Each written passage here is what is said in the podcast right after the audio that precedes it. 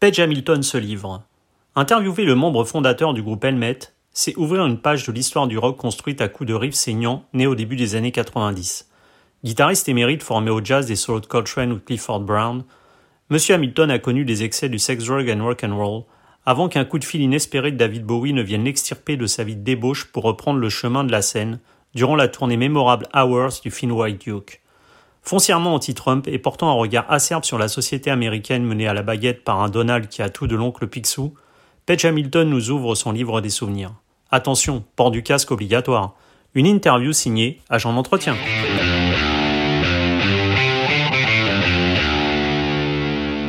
hello, Page Hamilton.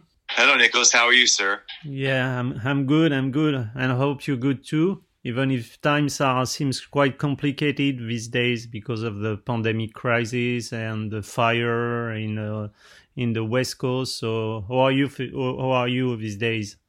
And and race relations in our country, yeah. which have been boiling over now for, and nothing has changed for you know 250 years apparently. Mm-hmm. Uh, have a lot of lot of things going on here. It's uh, my hometown up in Oregon, Medford.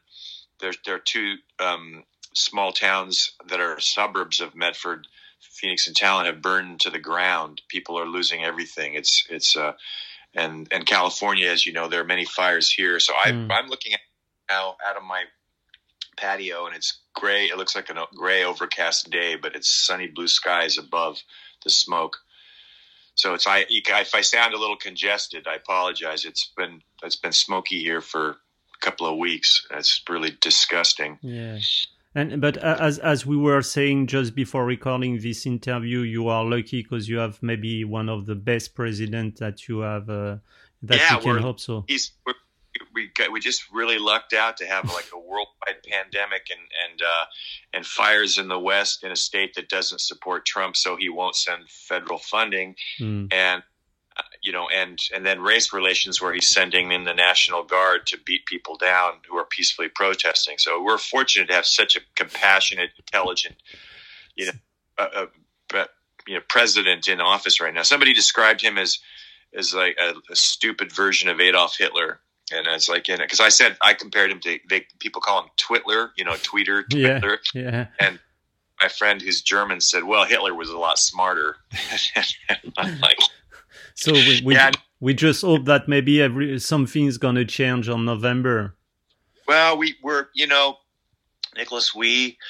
I've been reading a lot uh, and I've been signing petitions. We all do. I, my emails are uh, flooded every day with a with. I'm not kidding you. Probably 30, 30 new emails every day, or maybe 50, I don't know, uh, for petitions to, because he's trying to um, defund the United States Postal Service, and many of us vote by, by mail. And I have, because I'm a traveling musician in normal times and I'm never home, so I always have to vote by mail. Mm. Uh, he's trying to, he's doing everything he can to rig the, the elections. He's, he's uh, enlisting people to go to the polling places and, and, and keep quote unquote kind of keep an eye on things. They're basically to intimidate voters, uh, which is illegal.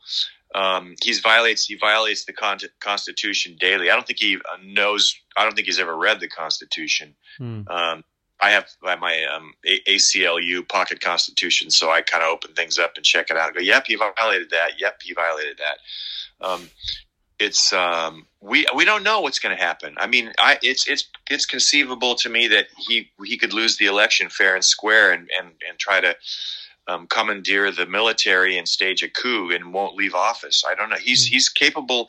He's a he's not.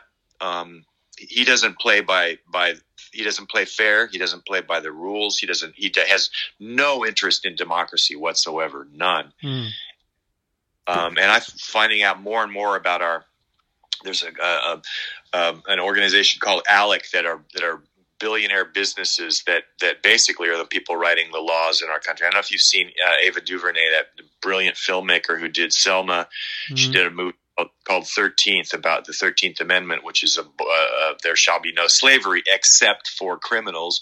So the way we've gotten in our prison system, we have we have uh, five uh, percent of the world's population and twenty five percent of the world's prisoners. For example, we have mm. two I think I, I'm I'm kind of I'm not sure the exact number, but over two million. I want to say two point 2.4, 2.3 million prisoners, people in prisons in, the, in prison in the United States. 97% of those do not go to trial because they can't afford it, and they they, they so they plea bargain. They say, well, you can you can take 30 years for your pot conviction, or you can take take you know uh, uh, and if you go to court and lose or you can take the three years we'll give you that's our system. And it's it's for profit. It's um, i think it's cca is the big company that that that um, that makes all makes billions off of prisoners. So it's it's a for profit business. This hmm. doesn't mm.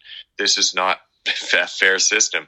Anyone that tells you that people uh, that black and brown people have an equal uh, uh, shot in our country is a liar and, and they and you know maybe or incredibly naive because I've seen it my entire life. I've seen the racism here, and as a musician who travels the world and plays in 60 different countries around the world every couple of years and uh, whose heroes are are you, know 90% African American mm. uh, you know from Marvin Gaye and John Coltrane to Thelonious Monk and mm.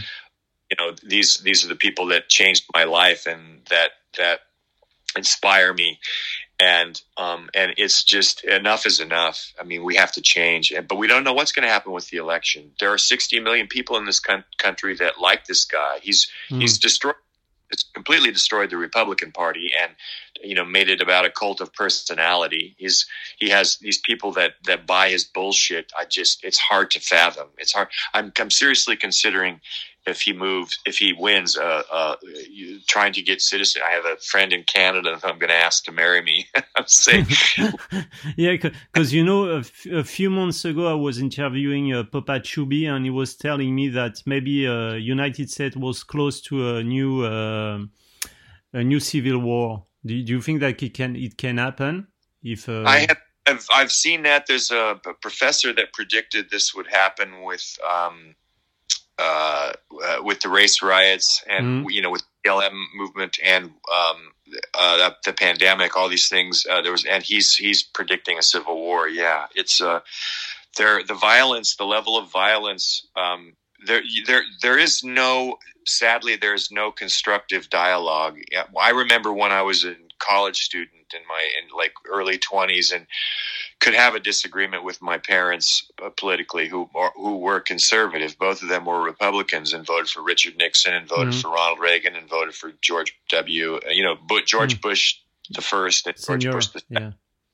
Yeah. Um, and my dad and I could have civil conversations about things. We just disagreed, and I would, you know, I would bring up my points, and he would bring up his points. They were, it was just about the capitalist system, which I, which I don't believe in, and um, and is is has so many is is uh, so frail. Our democracy, as we are finding out through this pandemic, is so frail and we have I, I, don't even know the numbers of unemployed we have right now and and and you know the the billions of dollars of tax breaks and, and emergency funding that's going to the corpor- corporations, these big corporations, including like Kanye West and mm. you know people people that probably don't need it as much as you know single mm. moms, you know. But um, yeah, I, I don't know what's going to happen. I really don't. I, I, it's it's it's scary, and I'm I'm I'm as sad as I am scared mm. as I am Okay, and going back a bit to to to music, uh, uh, uh, all of your career has been a series of uh, musical metamorphoses from El- Helmet to jazz project, avant-garde, or scores. Even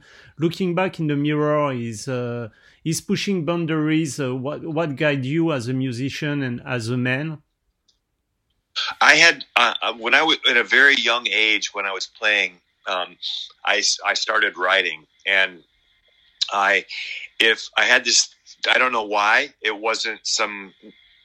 I guess it was a conscious choice, but it was. It just seemed seemed like the way for me. The path was like if something sounded remotely like anything, I threw it out. I'm like this. Mm-hmm. This reminds me. This reminds me of. Oh, this sounds familiar to me. So I was, and I and I took it to an extreme early on, where if it's something sounded memorable or catchy at all, I threw it out, which is ridiculous. Come up with memorable and catchy phrases, and and and they can be original. Um, as I as I matured and, and practiced and and developed as a as a guitarist first, and mm. then as and as a writer, and then as a singer, um, as I got better and better, I can I could feed I could fuel myself with everything from Maurice Ravel to John Coltrane mm. to to the uh, Wire and Killing Joke and Gang of Four and Led Zeppelin and ACDC. I can appreciate all good music. Bob Marley, Waylon Jennings, Willie Nelson, uh, you know Merle Haggard. I, I listen to everything, and I and I sit. In, I just figured out a Stevie Ray Vaughan lick the other day, and I had to. I taught a class yesterday on songwriting at School of Rock, and they I had, had guitar lessons actually with a guy in Toulouse yesterday. Mm-hmm. Uh, and I said, she sent me these. She said, "We're going to cover these three songs in class." So after my lessons, I had to make myself some uh, a, a, bowl of cereal and quickly learn the um, California Dreamin', Back in Black, and all of my love from Led Zeppelin. Hmm. um, I um, I spent a lot of time, you know, like listening to music and and and analyzing songs and analyzing classical music and um, uh, and jazz song. I play jazz every day, and I think these yeah. things have sort of become absorbed into your your playing and your writing. And I can I consider writing as important as as uh, playing. I saw um, when when you uh, to talk to my manager about talking to me. I saw that you had interviewed Satriani, and I, am not super familiar with his music, and so I clicked on the video that you um, mm. that was and I watched and I go, wow, this guy's a phenomenal guitar player, and um, and but the the composition itself was for me as a jazz fan harmonically kind of not as adventurous as, as I as I um, like, and I was kind of I was interested in it because his his music is a vehicle for to just to uh, feature his guitar playing, obviously, mm.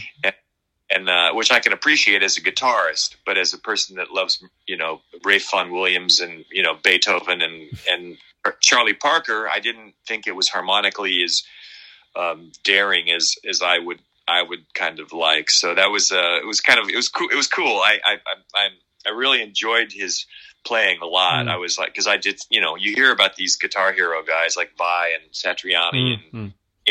Ing, Yngwie and um, and I they, there's something in it as a guitarist that's very interesting to me. But as a as a person that when I sit down and listen to music, I, I need to hear something with um, that is compositionally interesting to me and har- harmonically and melodically interesting. So it's uh, that, that's. Uh, you, you, you were talking about uh, your jazz influences, such as uh, Coltrane or Charlie Parker. The fact of practicing jazz guitar, which is mainly based on uh, improvisation and very different in terms of chord sweeping or scales from rock, can it explain yeah. the fact that Helmet sounds like nothing else?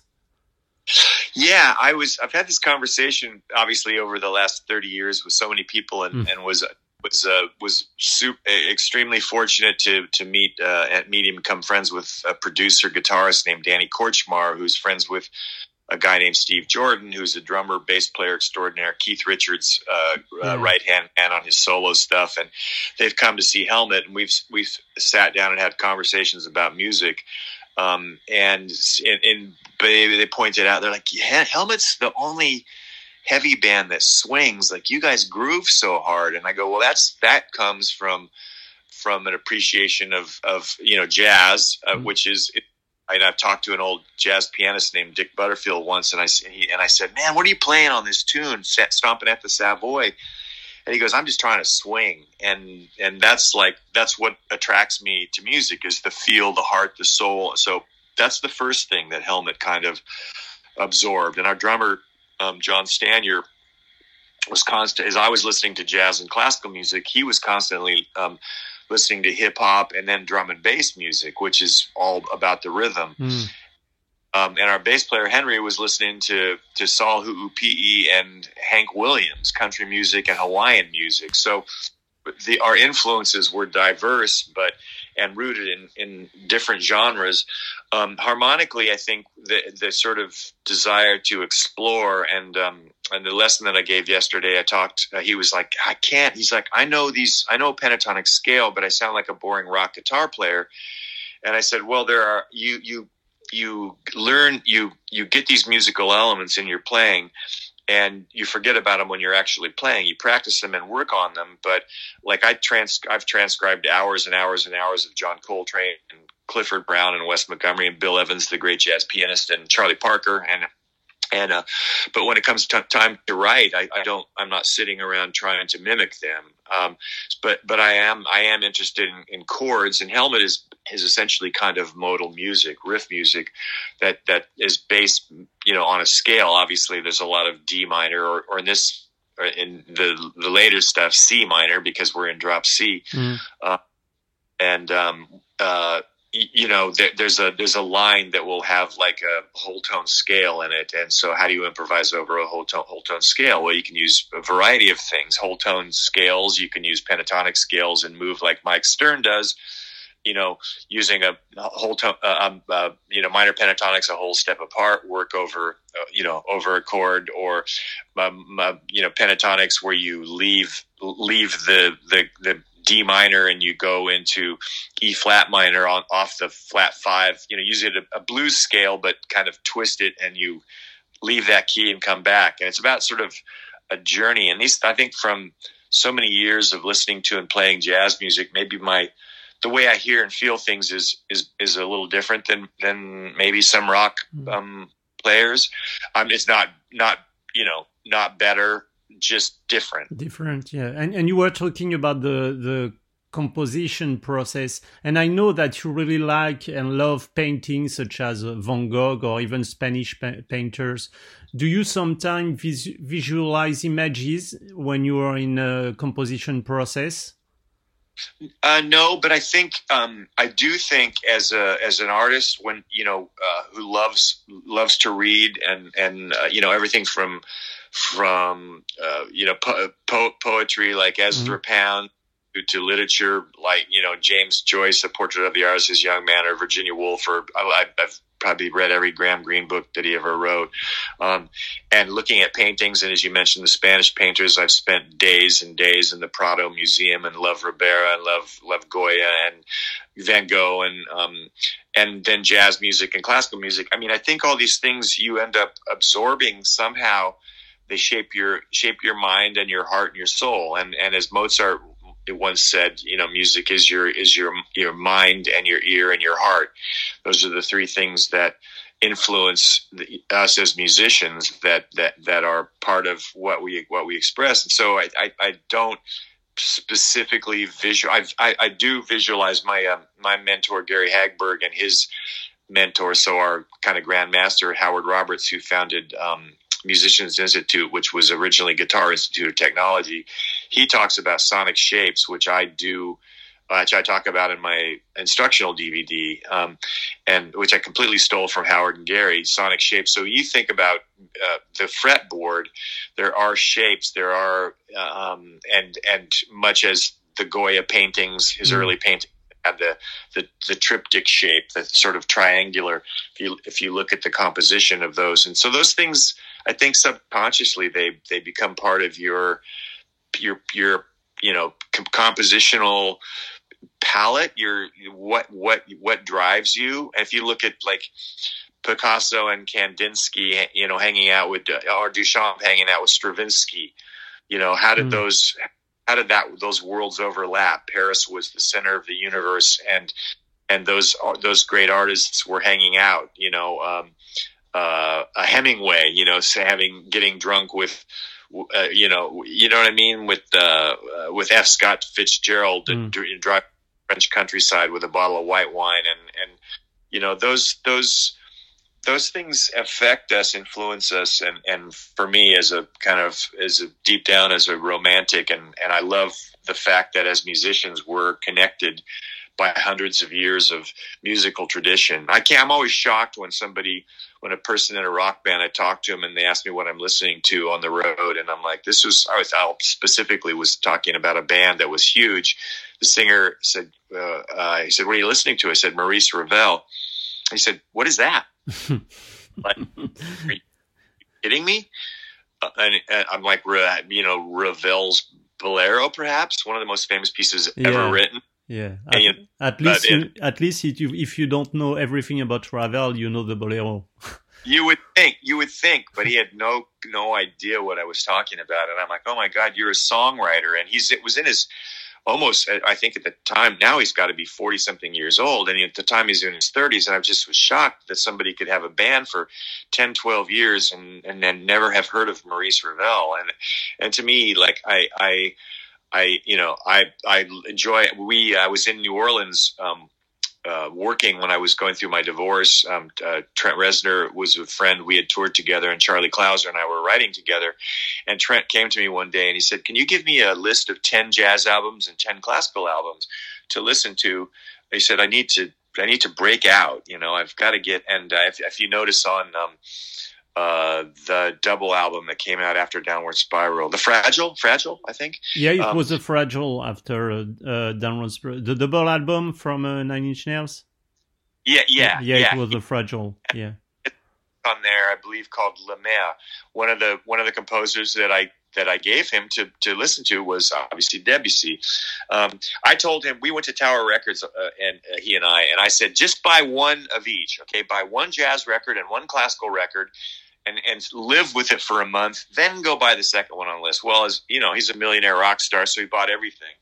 Um, uh, you know that day, and he just he started, you know, d- diving into it. I don't know how deeply he got into it, but obviously he was looking for inspiration because he said, "I'm tired of the same old rock," and you know, you can hear the influence of like Joy, uh, um, not Joy Division, um, um, uh, Depeche Mode, and yeah. uh, and Black Sabbath and those things in Nine Inch Nails, and mm. you know, obviously, you know, Skinny Puppy and um, uh, Foetus would would be a huge influence. I, sh- I would think on any industrial music because he kind of almost invented the genre. But um, uh, it, it's it's a, a, a, a seeking mind, a composer like Trent is, would look for something, you know, and even mm-hmm. if it took him, you know, to, he'd already sold millions and millions of records and he's like, ah, I got to find something else. I gave him Stravinsky and obviously Miles Davis and John Coltrane and Monk and Thelonious Monk, and I gave him uh, Stravinsky and Ravel. Uh, and Debussy, I'm sure. I also, I'm, I'm sure, probably gave him Mozart Symphony uh, you know, 40, 35, the Haffner. I'm sure I gave him, you know, every, every musician should know the fifth and you know seventh mm. symphonies, the third and the fifth, in the very least. And if if you haven't heard the ninth, then you live under a rock. Um, yeah. You know, they're just things that are part of our musical fabric that have that changed the world. And to me, that's um, very very exciting. And and I I, I love being a part of that you know that musical mm. creative thread you know and and then you relate to you know, if you read James Joyce or Virginia Woolf, you relate to them, even though they lived, you know, wrote a hundred years ago. Um, Virginia Woolf's struggle as a as a woman and as an artist, as an author, were are still going on today. We're still yeah, it's yeah. just amazing to me. So and and you started Helmet. It was in the late eighties, and music has changed a lot in uh, four decades, especially with the appearance of the internet, the streaming, for example. Are you some kind of nostalgic about this time when music was much more a live thing than an exchange of files uh, that you're downloading online? No, I'm. I'm not. I'm not nostalgic about anything that has to do with with format or the business of music. I am a little now that I look back, and Helmet is um, you know 31 years old, and um, and I'm going through old photos from year one and year two for because we're releasing a, a, show. I found a show from CBGB's from the uh, the second year of the band, 1990, mm-hmm. and we have a I've mixed a show from um, Australia that we did the first time we played Australia, the big day out, and um, and I I I do miss the that uh, initial kind of excitement of discovering these things and and and when when when someone has told me well i've never never heard this music and i you know and i said wow you have this to look forward to you know you have like you were so i was talking to somebody who didn't didn't understand that bob marley was a genius and i'm like oh my god you're so lucky you have all these albums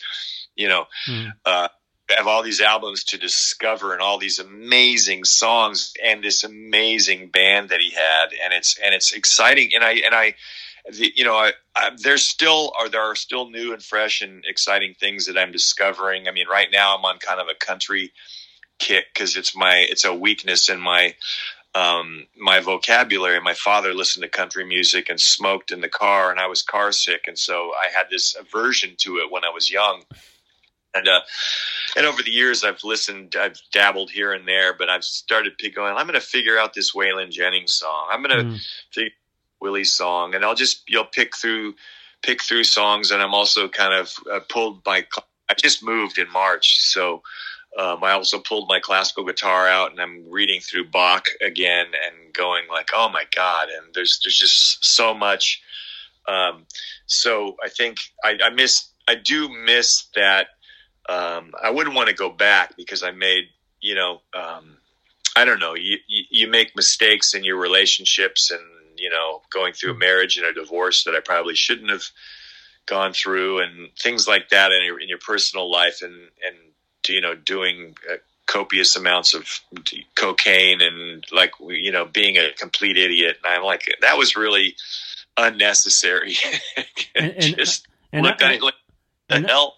What, what did I think I was invincible? I was going to live forever. You know, I mean, I'd go for weeks and s- sleep, you know, uh, you know, 10 hours a week or something. And I'm just like, God, what an idiot, you know, and, and just, and uh, I do have some regrets. Um, and, and, I'm nostalgic for if I could go back now, knowing what I know now, I would dedicate that time to, you know. But but you said that I think this period of time was in the late. Uh, it was in 1999 when uh, David Bowie called you for the Hours tour, and uh, you know. David Bowie had uh, many great guitar players such as Mick Ronson, Robert Fripp, Adrian Belew, even Reeves Gabrels. And uh, yeah he, do, can you tell us a bit about this tour and the fact of sharing the stage with uh, the Thin White Duke? It was, uh, yeah. I mean, I, have said this before, but he might have, he might have, you know. Yeah, you said he saved your life. yeah. I, I had left my wife literally one month before, and uh, my dear friend Erik Sanko, the bass player from the Lounge Lizards and, and a band called Skeleton Key, mm-hmm uh, he said, "Do you realize we've been out 37 nights in a row?" And I'm like, "How do you know that?" He said, "Because the first night we went out was my birthday, and that was, I believe, in July or August. I forget which month." And um, I was walking home at, you know, uh, it, if I was walking home by eight or nine in the morning, I, that was doing good because there were, night, were nights when I was coming home at, you know, four or five in the afternoon the next day, and that I was staying at my manager's and he would be coming home from work and he's like, Are you just getting home? And I'm like, Yeah. Um, and I'd crack a beer in the refrigerator, you know, and get a smoke a cigarette. And uh, he's and uh, people were trying to reach me, and he said, uh, "My manager, my business manager, everyone, what? Where the hell are you? David Bowie's trying to call you." And I was like, "What are you talking about?" anyway, that call was uh, was lovely. He's a he's just a beautiful. I just it gets me choked up thinking about about how how how loving and and cool this guy is. He just happens to be this genius that that wrote these incredible songs that that will you know they'll they'll never be another David Bowie. And uh, um, the first day I met him, uh, I, I, had met him on the road in in uh, Schuttorf, Germany, at a festival, and I knew I was going to I knew I was going to see him, and I was friendly with Reeves Gabrels. Mm, yeah, yeah. Reeves waved me over in catering, and he said, "Come here." Uh, to introduce me to David, and I pulled a, a cover of a CD cover of Hunky Dory out of my back pocket, and uh, David signed it to me and my then wife. Um, and uh, uh, two years later, he phoned me to play with him. It was kind of an emergency fill-in situation. Reeves was going through a very, very difficult time with mm. uh, drugs and infidelity and whatnot. And, and uh, Reeves and I are still friends. And uh, anyway, it was um, it was phenomenal. I had to learn thirty Bowie songs in in two weeks, and uh, so and you, had to, you had to practice at least uh, sixteen hours a day. oh, it was crazy. Yeah, I mean, I had I, I at that point I said to my um, my I had left my wife and I said to her, I need to use the apartment or the house because I had a house in Woodstock and an apartment in New York City, and she had kicked me out of both. Um, so I was um, staying at my manager's. I said I need to work. I got to I got a gig with David Bowie, which was ironic because David Bowie was her favorite songwriter and musician, and I used to tease her about it. I'm like, uh, I tease her about Bowie and Elvis Costello, who are two of my great heroes, because I was like, just to break her balls, I'm like, oh, they're just limeys that ripped off American music, whatever, you know. I just give her shit about it, which is ridiculous, but you know, when you have these you know gags when you're when you're with somebody and you're trying to wind them up. But um, uh, I just sat down and I, I got back in the apartment and I just there was a I, I remember there being piles of records and and CDs, but from between the stereo, the kitchen, and my bed. Um, and, and you know ashtrays overflowing with cigarette butts and Chinese food takeout you know rotting and the you know I just I just dove into the music and I learned I learned 30 songs and then uh, to be on stage to hear that voice come out um, right in your face was is is phenomenal because he's you know at that age 1999 I don't know how old he was but 50 something and um, God he just sounded incredible. I mean he just absolutely sounded incredible. And he would I would get I have little moments of quotes and things he would say to me specifically. He would I was kind of shy around him because um, I didn't. I just wanted to be there and, and absorb as much as I could, and I was I was uh, excited to get to play with one of my heroes. And um, he called me his. He's like, Page, he's my quiet one. and I had just left, you know, a, a, wife of ten years, and I and I was in a fucked up place, and uh, had done, like I say, you know, cocaine for like, you know, uh, uh, every night for a month in a row, and and just was a shithead and here I here I got this gig and I had to kind of get my act together, and um, so and it, which I partially did and partially didn't. You know, I still had some. Um, it's I, I do have regrets that I wasn't in a in a better place in my life when I met him and worked with him because I um, I did the best I could. But um, I, I was really happy that they released the uh, Elysée uh, show um, uh, recently, and so people got to get to see me on an album with mm. Bowie it's nice. And he, I remember that night he came, we were, he and I were talking, having a cigarette, and he said, he's like, this is the, this is Helmet's um, gig in Paris, isn't it, Pagey? And I'm like, it is. This is where we usually play, and because uh, it's a small, small venue for him. Yeah. Uh, and uh, yeah, I just he said he said when he did his uh, interview, he did a press uh, um, thing. You know, uh, what do you call it? A press. Uh, it was a press conference. A press conference Exactly. Yeah. And he he said when I mentioned your name, they started cheering. You're well loved here in France, and I I was like, oh man, that makes me so happy. Um, and he, uh, yeah, it was just really cool. There were so many amazing moments. Um, and he, you know, he said things to me. He turned to me in rehearsal one day and he said, I can't do his accent, but he's like, advice for budding young songwriters. I nicked half my tunes from Danny Kaye, the Inchworm, you know, and, uh, or, uh, he talk about, um, uh, like Roy Orbison and how Roy Orbison inspired uh, um, Ashes to Ashes, the, mm-hmm. that falsetto, beautiful vocal thing that he does. And um, there were there were many. Uh, he always said one day he said to me, um, if I, uh, uh, when the guy that wrote the book, uh, Sol, um, Jerome. Um, in, in, have you read Jerome's book on Bowie? Um, Jerome. Um, uh, Jerome. Sol, Sol, Soligny, uh, Soligny. Soligny, Soligny. Mm. Yeah, yeah. He he interviewed me a few times um, uh, when I was over there. I was in Rome one night and, and, and somewhere else, but uh, probably uh, uh told a, a, few of these stories. But he said uh, I suggested we do repetition because uh, I Lodger is my favorite album. Um, and uh, and Lodger and Scary Monsters, you know, um, and but Lodger had fewer hits, so I guess it's uh, for some reason it's my favorite. then, um, but I said we should do repetition, and we ended up.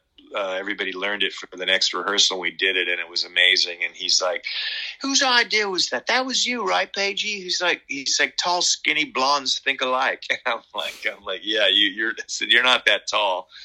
You know, he's a, it's like without your moon boots on. But uh, it was pretty, it was cool, man. It was just, uh, it was great to have eat Chinese food with him at LaGuardia Airport, or just see how gracious he was to fans, um, and how how wonderful he was. You know, he was sympathetic t- towards what I was going through, and, and he called me Hangover Hamilton because I, I didn't I didn't drink on stage and I didn't drink before shows, but after shows I tore it up, and uh, I was the only one in the band that partied, um, so to speak. So, and, uh, and you know, you Page, know, Page, you you were talking about somebody that you di- didn't give me the name, who didn't know uh, who uh, Maurice Ravel was. So maybe some people don't know Bowie, or they they know Bowie, but they don't know, uh, especially his all his album or all his amazing career.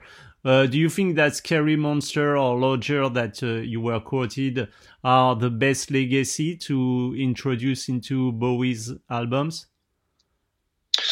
Yeah, that those were. Um, you, you mean with those? Are you saying would those albums be a great place to start? Yeah, maybe. W- would it be to I, you? Um, I, I, think um, the best place to start is is Ziggy. Yeah. Um, because it's uh, Ziggy and Diamond Dogs because um, they're it's a more it's a little more classic rock, but but, but uh, you know classic rock that is uh, head and shoulders above what you think of as classic rock. You know, like the I mean, you can't go wrong with Ziggy Stardust or Rebel Rebel. You know, they're they're great guitar songs. The writing. Um, he told me I nailed the, the sound on Rebel Rebel. He was like, "You got the sound perfect." And I'm like, "Thanks," because that is important to me. You know, he played guitar on um, all the guitar on Diamond Dogs because Ronson had left, and um, uh, and I so I had headphones on and I went through that that that um, song measure by measure, and there's probably four or five little guitar flubs in there if you listen closely. Um, but he never loses the groove. He never loses the hmm. feel. His feel was impeccable, and it just it's such a cool song. I think that's a good place to start. Um, and then um, and then and then wherever you want to go, if you want to go backwards, um, man has sold the world and that stuff, or go forward and go into low, um, low lodger uh, heroes, obviously, are and and scary monsters. Those four albums for me. I also think Aladdin Sane is a phenomenal album. That's kind of my earlier earlier album that that really inspires me. And we got to do Cracked Actor uh, and Driving Saturday, which was rejected, stupidly rejected by Mott the Hoople because he wrote all the young dudes for mm. Mott the Hoople. They had a huge hit. So he wrote Driving Saturday for them, and he told me, and he said, "Yeah, I wrote that for Mott the Hoople." And I'm like, "You're kidding me?" And he said, "No, they turned it down." I'm like, "Idiots! oh my god, what were they thinking?" It's such an amazing song, man. Love playing, that. love playing those songs, man. It was really, really yeah, what, what seems amazing about Bowie, like you were saying, because you like jazz too, it's like uh, Bowie can be like some kind of a Miles Davis, you know, changing from one album to another, uh, like a real chameleon. If, yeah. If, if, if, if all, all, all yeah. the albums are, are different, like uh, Miles wants.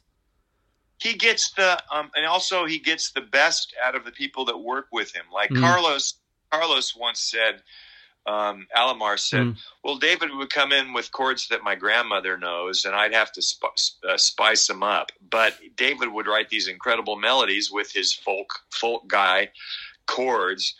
And uh, and and then he he hired these amazing musicians. And when you write a, an amazing song and you hire amazing musicians, that kind of transform that music. But I talked to David about um, the Aladdin Sane piano solo, and he said, "Yeah, Garson."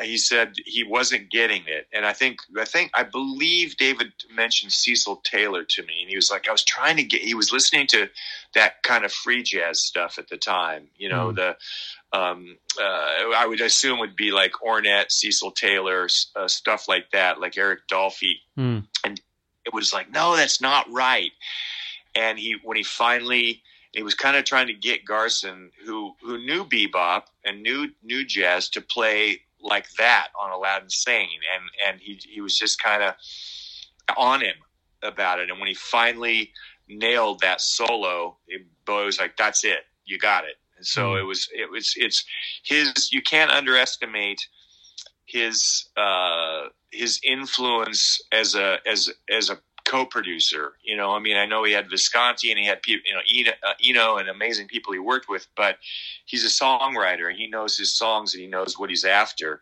and he's also open-minded to to people contributing. You know, like mm-hmm. Carlos was such a brilliant guitarist, and and I I produced an artist that Carlos played guitar on a session, and within 20 minutes he had three different guitar arrangements of a song, and I was like, shit, man. Well let's go with arrangement 1A because all three of them were brilliant.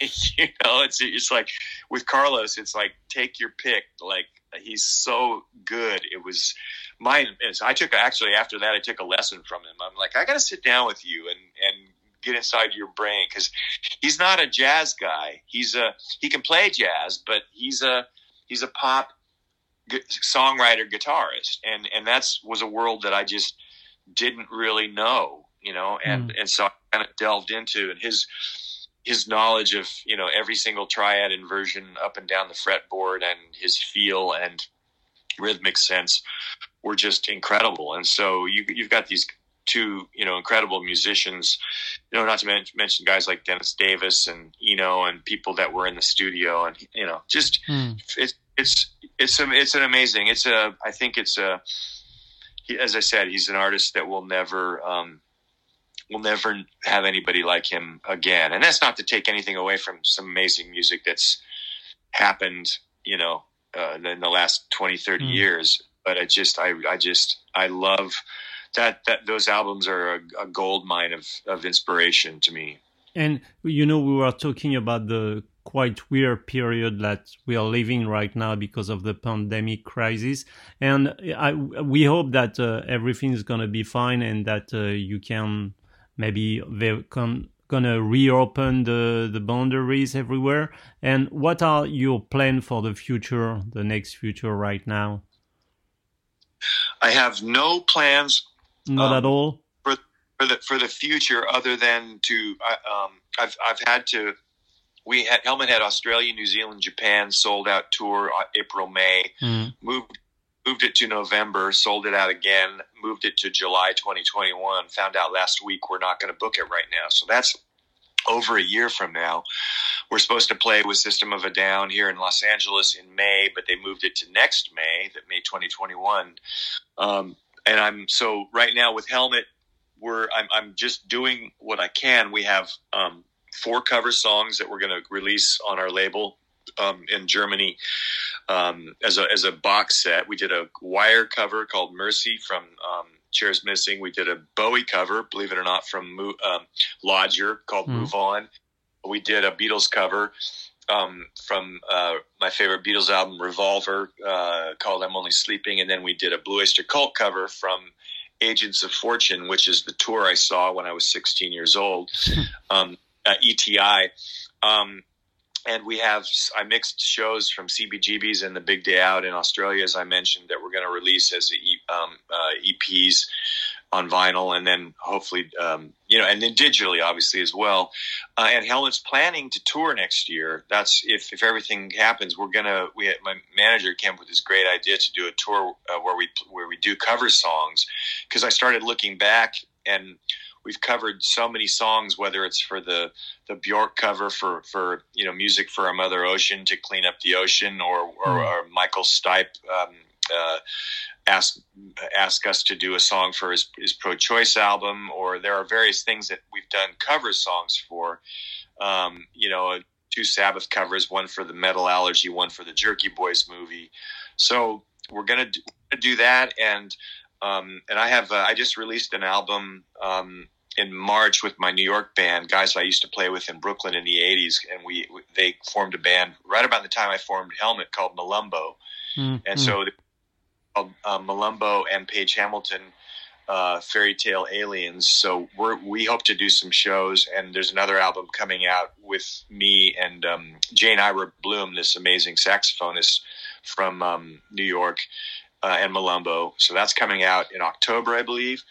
Um, and I just scored a movie called Painted Beauty. Um, that's that's incredible, and a dear uh, buddy of mine who's a ridiculous artist uh, named Rob Pryor has directed his first film, and I scored his short movie, with my uh, genius composer friend from uh, Germany, Patrick Kirst, who's a, teaches at University of Southern California here in LA. Um, so that and, and, you know I've been giving private lessons. I have two classes, songwriting classes for School of Rock, one uh, St. Louis and School of Rock in Southern California, um, and I'm working. Do you know the great drummer uh, Thomas Lang, who used who, who was playing with Falco when he was 17, and then was a session guy on like everything from Spice Girls and Take That to you know Simply Red and whatever in London, and he he married an American girl and moved here, and so he and I have been writing. Um, and uh, which is a really interesting, fun project. Uh, and then I hope to do do one more Helmet album, um, and uh, that's kind of you know it's sort of all these things are are uh, and I'm I'm working actually finally I'm I'm, I'm pulling together my uh, collection of jazz standards and finding. Uh, doing arrangements of jazz standards for me because I'm going to do an album. Yeah, Tony Bennett's daughter Antonia um, and I had lunch a couple of years ago, and we tried writing together. She's but she's very uh, busy and distracted, and so we, we just decided to do a song together. Um, and um, I'm trying to do. Uh, um, uh, they can't take that away from me. She's like, I did that with my dad, and I'm like, you've probably done everything with your dad, but it's completely different voice than her father, but it's beautiful. And uh, so I'm doing this, I'm doing that. That's another project I'm kind of working on, and that's a labor of love over you know over 10 years of kind of playing jazz and figuring out what's a what's a good approach. So that's kind of happening. And i'm, I'm also uh, just uh, started a piece for the christian brothers school in memphis tennessee. It's the oldest high school band in the country. 150 year old their 150th anniversary is in 2023 so i'm writing a piece for their orchestra. So a lot of little weird shit. I'm producing um, producing songs for a band called Bison from Australia, a band called Fork from New York, and a, and a metal band from Connecticut called Leash Lord, who are amazing. And the uh, lead guitar, one of the guitarists, is one of my uh, best friends in the world. And, and I, so I, I, am not taking any money for it. I'm just doing it because I love them. Mm. And as, as as we were saying of the record before the interview, we met a long time ago. It was 20 years ago in Paris for the aftertaste album when you were promoting it. So, do you think we're gonna have to wait uh, 20 years again to to see each other once again, or maybe you'll become I, maybe you'll sure, be coming to Paris sooner? I, I sure hope not. Yeah, I hope I can come to Paris sooner. I, I have my, my French family lives in Marseille. Um, I've produced two bands for uh, two albums for a band from Marseille you may know called the Rescue Rangers, and um, um, uh, div- uh, divisive and um, am I drawing a blank right now? God damn it. Uh, the, the last two albums for if you check them out, I love. I'm really and they've kind of become my French family, and so I spend a, a, a fair amount of time in Marseille. I've, I go there twice a year. Obviously, I was I was hoping to be there in June because we had a, a Europe tour plan that got canceled, but uh, yeah, if Trump wins, I may, I may, I may be moving to, you know, I don't know, like, uh, like uh, Aix-en-Provence uh, is one of my favorite cities in the world, and I love, uh, you know, I love Arles. Um, yeah, I just came back from Marseille. I was in Marseille for three weeks for the holidays. So I just came back. Oh my god, I, yeah. lo- I, I love with that place. It's so incredible. I just, I love the, I love the rock, the the, the mm. Holy Mountain uh, yeah, I went to Vincent Cezanne's studio, um, and uh, I love that that the stone, the color of the mm. light there, uh, the the the countryside. When you go, when you drive in Marseille, all the way down that windy road out to that little bar, uh, twenty thousand leagues. You know the bar I'm talking about? Yeah, yeah. God, it's beautiful. I have some of the most beautiful sunset pictures uh, that I took that I've gone out there, and because they have Guinness on tap and uh, and, and bad pizza. Um, and I've gone. I love. I always go go there. And one of the best Italian restaurants in the world also is there in Marseille. Uh, you, phenomenal restaurant, absolutely. Because my friend, my French family are uh, have are Italian descent. Mascheroni, mascheroni. Okay, because you know what? When I when I went to Marseille for holidays, I did an interview of French uh, star chef. So maybe uh, we can uh, we can have an appointment together in Marseille more than in Oh, Paris, and we'll would love we'll it. have we'll ha- we'll have dinner somewhere, and that will be Yeah. fun. I'll take I'll, I'll we'll take you to the, our Italian uh, our Italian place, which is right uh, on the water. It's um it's it's in the middle middle of the sort of touristy area along the beach, but it's fantastic. It's uh, hopefully there'll still be. I mean, so many businesses and restaurants and clubs are are going under because of the pandemic, Yeah, and hopefully they'll be, be there. But uh, I'd love that, Nicholas. That'd be great, man. Okay, okay, Page. Thanks a lot for this interview, and I hope to see you soon in France, as we can say. Thank thanks so much for pushing it back a little bit because I'm on these late night uh, four four five in the morning schedule. So uh, so I appreciate it so much. Thanks a lot, Page. See you soon. Okay. Bye.